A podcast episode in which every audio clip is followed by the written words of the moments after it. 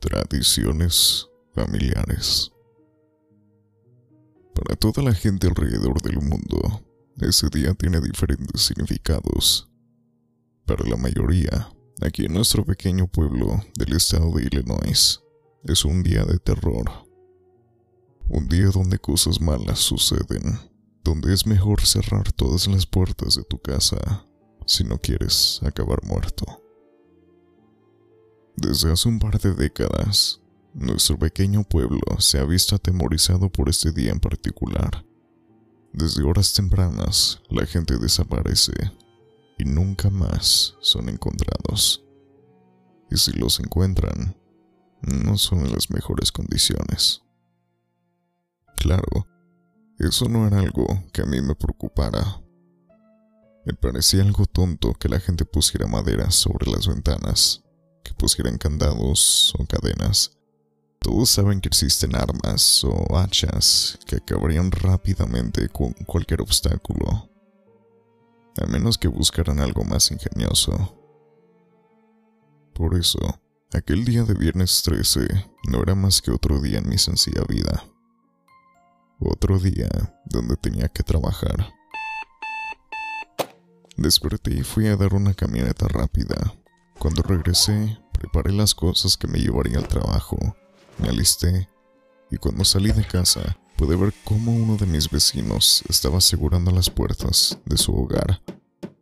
Intenté no soltar una carcajada por ese hecho y continué. Trabajo en una carnicería. Es un negocio familiar. Todo nacido en mi familia debía de seguir con esta tradición.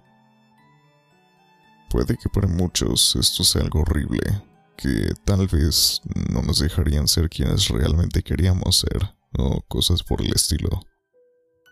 Pero en mi caso, amaba mi trabajo. Quita la piel, separar, cortar y limpiar cada parte del cuerpo, entre otras cosas, era lo que me distraía del mundo real. Para ocasiones especiales, me gusta obtener el producto fresco, sin intermediarios que procesan las carnes previamente. Así conservan el sabor. Obtengo mejor calidad de carnes si soy quien las consigue por mano propia. Esa es la razón por la que desde pequeño mi padre me enseñó a cazar, y cada cierta temporada me gusta salir a hacerlo. Estaba distraído en el trabajo cuando llegó Kelly. Ella era la esposa del alcalde cuando la veías, inmediatamente pensabas en lo bien que se veía. Pero también pensabas que era algo demasiado perfecto para ser real. Siempre con sonrisas falsas, intentando ser alguien que jamás podría ser real, como un personaje de televisión, era algo que no soportaba. Aún así, me acerqué al mostrador y le pregunté de forma cordial qué necesitaba. Buenos días, señor Anderson. ¿En qué puedo ayudarla? Oh, buen día, Sebastián. Vengo por uno de tus majestuosos cortes de carne. Eh, tal vez incluso a pedirte que tú mismo lo prepares. Aún recuerdo ese pollo con salsa roja que diste eh, el pasado viernes 13. Mm, qué raro. Entre aquellas últimas palabras, su voz fue bajando de volumen. Parecía que estaba pensando en voz alta. Una vez que notó que no estaba prestando atención a la conversación, volvió a sonreír, mostrando una hilera de dientes blancos y perfectos. Como decía, vi que no te has preparado para ese día y debemos estar todos juntos como comunidad contra... Sabía que ella iba a comenzar a dar un discurso, tal y como su esposo haría, sobre lo unido que éramos todos en aquel pueblo y que juntos lograríamos acabar con cualquier mal. Ah, patético.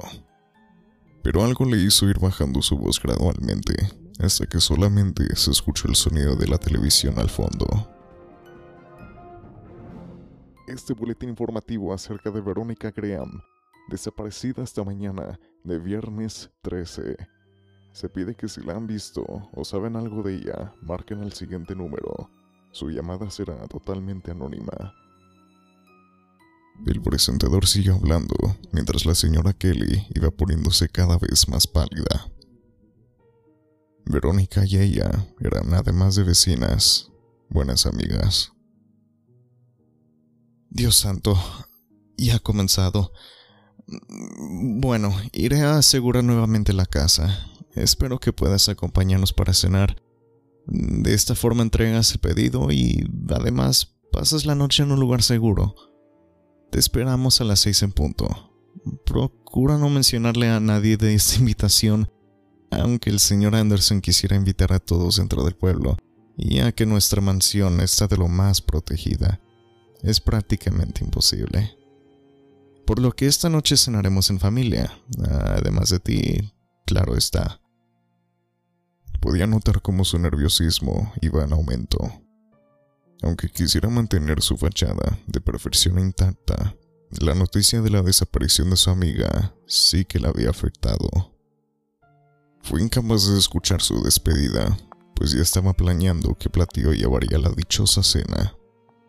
Aunque ellos no me agradaran del todo, estaba seguro que les agradaría el platillo principal. Cuando mencionaban a los Anderson, de inmediato pensabas en el hijo mayor, Joseph. Él era el que se encargaría de ocupar el lugar de su padre. Desde pequeño le fueron creando su pequeña electoral. A pesar de que Logan era el alcalde, todos tenían en la mira a su hijo, su ejemplo, su mejor obra de trabajo. Dadas exactamente las 6 pm, me encontraba frente a la puerta de los Anderson. A pesar de que Kelly se refería a su casa como una mansión, esta no era muy diferente a las otras del pueblo. Dos pisos, con cuatro cuartos y tres baños. Aunque claro, nadie se atrevía a decirle que no era la mansión que tanto presumía. Así que ahí estaba, con una bandeja en mis manos, donde llevaba la cena. Después de haber tocado el timbre, apareció el ama de llaves, quien me quitaría el platillo de las manos y se lo llevaría a la cocina. No sin antes decirme dónde se encontraba la familia esperando. En el salón principal se encontraban dos hijas gemelas de aquel matrimonio. Ambas tenían alrededor de 23 años y eran la sensación del pueblo, no solo por su belleza, sino también por su gusto en los hombres, y que ambas sabían cómo divertirse. Ambas estaban vestidas con un par de vestidos que no dejaban mucho la imaginación, mientras que en otra esquina estaba el primogénito, Joseph. Él era más sencillo, y no hablamos únicamente de su ropa. Él intentaba no meterse en problemas para no arruinar la reputación que su padre tanto se había esforzado en crear. A veces solíamos hablar. Él estaba muy interesado en la relación con mi padre. Le gustaba escuchar cómo me había enseñado cada cosa que sé. A pesar de no ser los mejores amigos, Habíamos crecido juntos, nos conocíamos. Él intentaba hacer lo que su padre quería, seguir con el legado y gobernar tal y como su padre había hecho. Se enfocaba tanto en eso que muchas veces parecía que la única distracción que tenía era ir a la carnicería para charlar un poco. A sus lados estaban el señor y la señora Anderson. Y si veías aquella imagen, Parecía que todos estaban sacados de una foto perfecta. Las únicas que no encajaban eran las gemelas. Las únicas que no encajaban eran las gemelas. Sebastián, es un honor para nosotros que hayas decidido aceptar la invitación de mi esposa. Nos alegra que no tengas que pasar esta noche tú solo. Por favor, pasa. Te estábamos esperando para poder iniciar con la cena.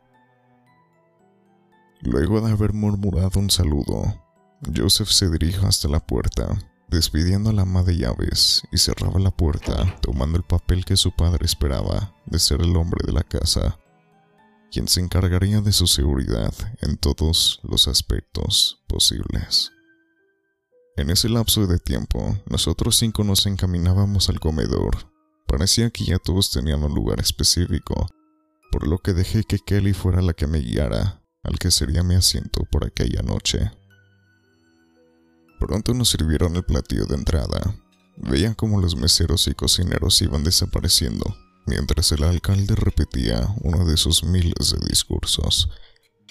Cuando por fin llegó la hora del platillo principal, ya solamente quedaba un mesero, que fue el que sirvió a todos en mi platillo, el cual consistía en un pedazo de carne bañado en salsa acompañada con ciertas verduras.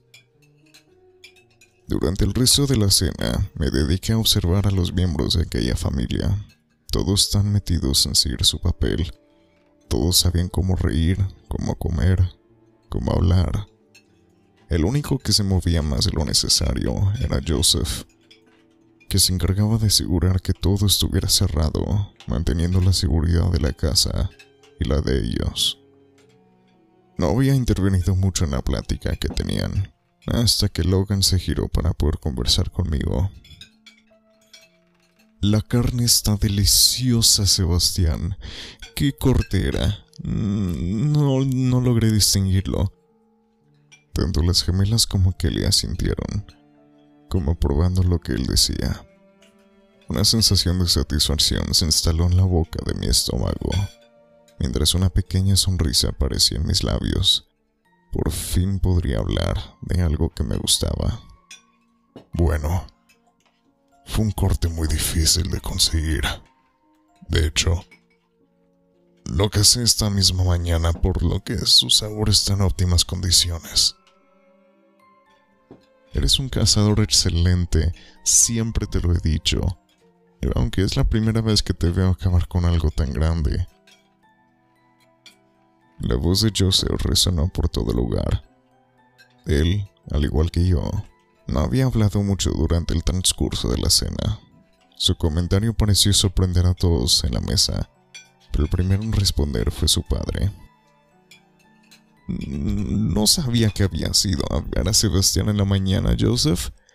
Me dijiste que ibas a ir a asegurar que todos en el pueblo tuvieran lo necesario para cuidarse. Eso hice. Estaba yendo a ver a la amiga de mamá, Verónica, eh, cuando nos cruzamos y comenzamos a conversar. Pero, dices que lo viste cazar. Mm, ningún animal entra tanto al pueblo. Dime, Sebastián, ¿qué es lo que estamos comiendo? ¿Vieron a Verónica antes de que desapareciera? Kelly fue la que interrumpió el relato de su hijo, que comenzaba a notarse nerviosa, al igual que las gemelas. Fue ahí cuando decidí intervenir. Eso es sencillo de responder, Kelly. Sí. La vimos y es lo que estás comiendo. A pesar de no estar en sus mejores condiciones, fue difícil acabar con ella. No era mi intención que Joseph me viera, pero siempre se pueden llegar a buenos acuerdos.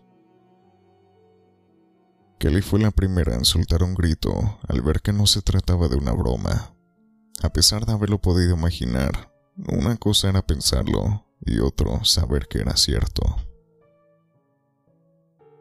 Todos en la mesa parecían estar en estado de shock, pero no fue hasta que unas carcajadas comenzaron a retumbar por la habitación que volvieron a verlo. Joseph estaba riéndose como un loco, como si le hubieran contado el mejor chiste del mundo. Las gemelas, quienes habían corrido a los brazos de su hermano mayor en busca de esa seguridad y confianza que siempre les brindaba, lo miraron con asombro. Él no hizo nada más que abrazarlas con más fuerza, pero no para protegerlas, sino para una cosa muy diferente. Yo no quería llegar a esto, padre, Luego de que el miedo pasara por los ojos del señor Anderson, ahora era el coraje. Parecía que aquel comentario por parte de su hijo hubiera activado bomba que intentó estallar contra mí. Pero yo ya estaba listo. Antes de que siquiera pusiera los brazos en mi cuello, yo ya le había enterrado un cuchillo en el pecho. Notó el dolor y bajó la vista sorprendido. Lo tomé en mis brazos y lo acomodé nuevamente en su asiento, haciendo más presión para que el arma pudiera adentrarse cada vez más. Sabes, todos piensan que para matarnos se necesita mucha fuerza, pero si quieres traspasar todas las capas de la piel y llegar a los órganos es necesario algo de presión.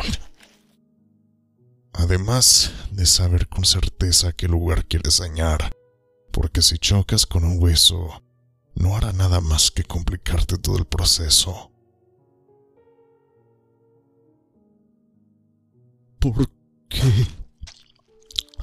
¿Por qué nos haces es, esto, hijo? Preguntó Logan mientras sentía como la vida poco a poco se escapaba de sus manos. No quería, en serio que no, pero no me dejaron otra opción. Yo quería una familia. Crecí viendo cómo Sebastián era feliz siguiendo sus tradiciones familiares.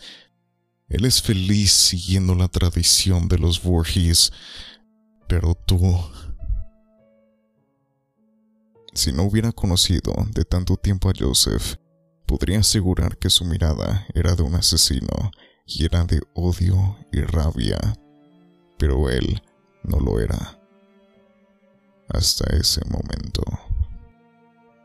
Encárgate de las gemelas. Yo de Kelly.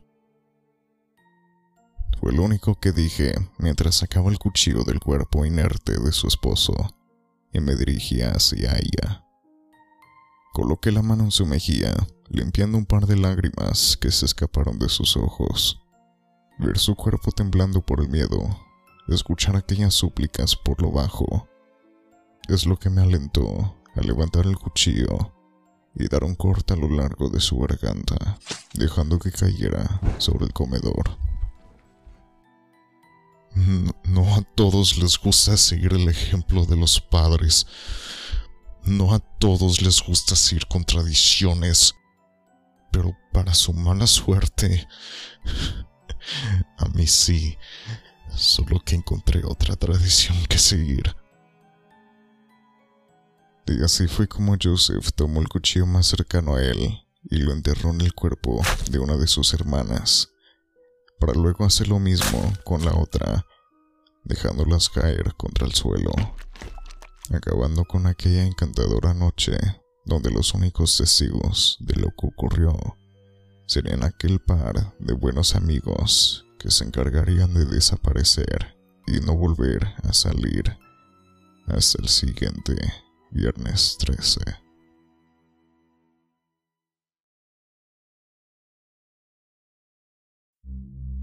El cuento ha concluido. Si quieres escuchar más, suscríbete y sígueme en redes sociales. Yo soy Mitus y nos veremos en la próxima historia.